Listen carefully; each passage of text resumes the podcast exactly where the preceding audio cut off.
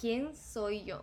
Hola, me llamo Katy Guerra. Esta es una pequeña cápsula de quién soy para que sepan quién les está hablando, quién está al otro lado del micrófono. Y bueno, he estado usando mi nombre más Ronit.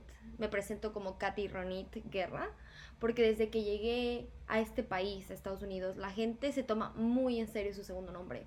Tu segundo nombre está en todos tus documentos porque se lo toman como debería ser, algo muy importante. Y yo al crecer en Ecuador, tu segundo nombre era solo parte de un papel, pero nadie te llamaba así. Nadie legalmente usaba tu segundo nombre como algo tan importante como aquí. Todos mis documentos, todos mis documentos de la escuela, todo tiene mi segundo nombre y todo, todo el mundo sabe que me llamo Katy Ronit. En todas mis clases, todos mis profesores me llaman así.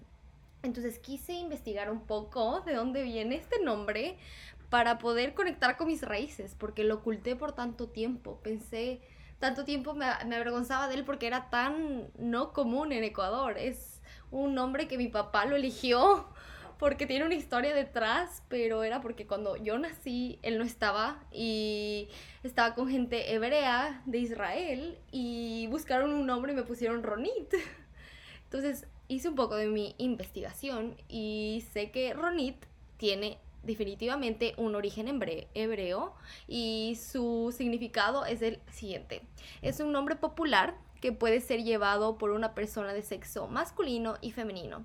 El significado del nombre Ronit viene de ser agraciado, agradecido y viene del significado de una canción. El número activo de Ronit es el número 4. Explica el papel que desempeña el temperamento, la personalidad, lo organizado, lo lógico, lo práctico, lo servicial y lo de confianza. Entonces ya entiendo por qué mi papá me llamó así. También hay un alterno de Ronit que está en el hindú. Es un nombre originado que significa brillante, brillo y literalmente alumbrar la luz. Me parece tan heavy porque este podcast se llama Prende el foco, Enlightenment. Y aquí literalmente dice que el significado es shining, que significa brillo. Las coincidencias de las vidas. Pero bueno, eh, las personas que se llaman Katy Ronit, eh, las personas que se llaman Ronit pueden ser originarias de Israel. Y sí, sí sabía esto. También aquí en Boca Ratón hay una gran comunidad de judíos y gran comunidad de personas de Israel. Entonces es muy chistoso porque les digo mi nombre y es, sí, yo sí conozco a una chica que se llama Ronit. Y yo, ¿en serio? Pensé que era la única, pero investigando un poco más, aquí dice que hay 600 66.400 personas que se llaman Ronit. Entonces, tiene sentido. Y cuando conocí a estas personas judías, les contaba de mi nombre y no sé, como que pude conectar con mis raíces y con el significado de quién soy yo. Ahora vamos a responder unas preguntas súper express para que me conozcan un poco más, para que sepan quién soy, cuántos años tengo, de dónde vengo, qué me apasiona, qué no me gusta, cómo sería un día ideal en mi vida. Y empecemos. Eh, la primera pregunta es, ¿qué hay en el primer puesto de tu lista de deseos? En el primer puesto de mi lista de deseos está ser libre, ser libre al ser dueña de mi tiempo. No digo libre de que ahorita estoy en una jaula, no, tiene, no tiene nada que ver, solo siento que mi primer deseo y que lo escribí hoy era de que sí me merezco ser libre y dueña de mi tiempo, de mi espacio y solo ser dueña de mis sueños, poder materializar todo. Ese es mi primer deseo y ese es porque estoy aquí ahorita. No había leído estas preguntas porque quería que sea súper espontáneo. Entonces la segunda pregunta es, ¿por qué estás más agradecido? Hoy estoy agradecida creo que por el lugar en donde estoy. Vivo en una ciudad que me encanta y que desde el día que llegué, no sé, me abrió las puertas y eso es lo que hablaré en el siguiente episodio, como que mi transformación y cómo llegué aquí y lo cuán difícil ha sido, pero también lo cuán gratificante ha sido vivir en la ciudad de mis sueños. Estoy muy agradecida de vivir aquí en Boca, que vivo a cinco minutos de la playa, es lo que más me gusta. Al inicio iba a la playa como cuatro veces a la semana. Ahora por el tema de tiempo voy, trato de ir una. Eh, no les voy a hacer, eh, no les voy a hacer no honesta, pero vivir aquí en Boca Ratón. La tercera pregunta es ¿por qué ¿O qué es lo que más lamentas en la vida?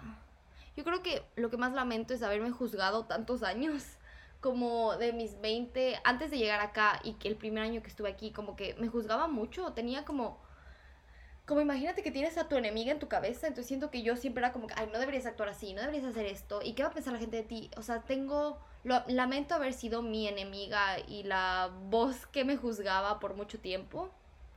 La siguiente pregunta es, ¿qué es lo que más temes?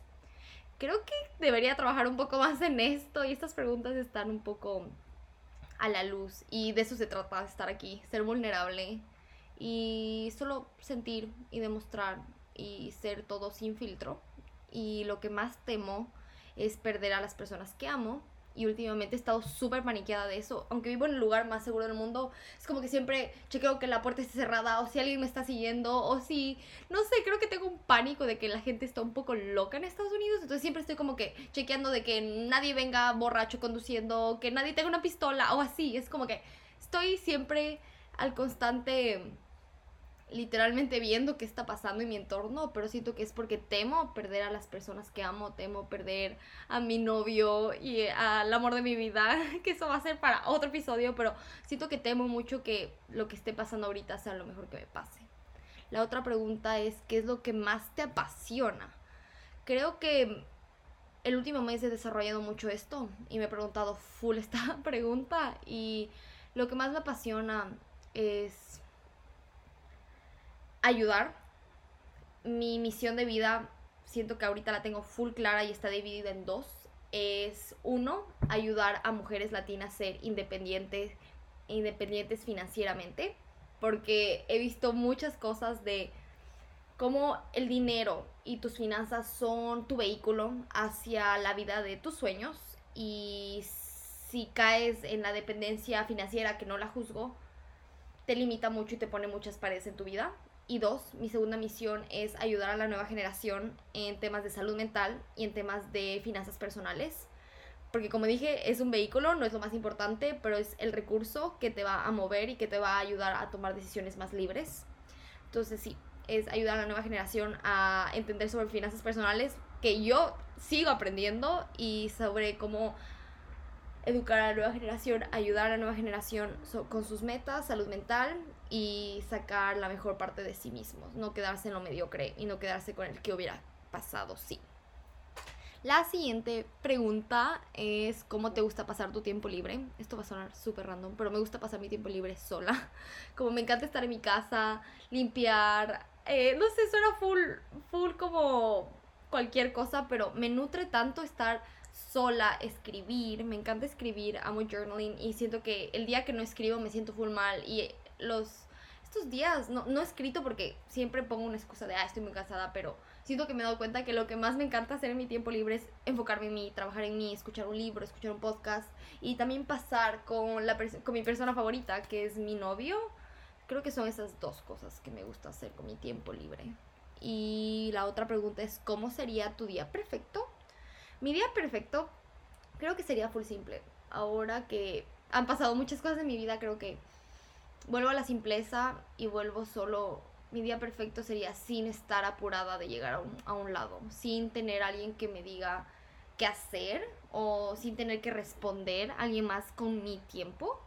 Sería literalmente levantarme, no a la hora que quiero, no a la una de la tarde, no. Sería levantarme después de haber descansado ocho horas por mi salud después de cocinarme mi desayuno, porque ese es como que mi lenguaje de amor hacia mí misma es literalmente hacerme mi arepa con huevo revuelto y guacamole que lo como todos los días, pero cuando no lo como me siento como mal, porque es como, ah, no me di el tiempo y es porque estoy siempre en apuro de llegar a algún lado, a la universidad, al trabajo, al ni sé qué. Entonces siento que mi día perfecto es literalmente sin ninguna presión de estar en ningún lado y solo tomármelo para mí y después irme a la playa. Sería pasar en la playa escribiendo y solo relajada en el presente. La siguiente pregunta y la última es ¿cómo es tu vida soñada? Estas preguntas las cogí de Google, entonces me parece súper denso porque estas preguntas son las que yo hubiera elegido para mí.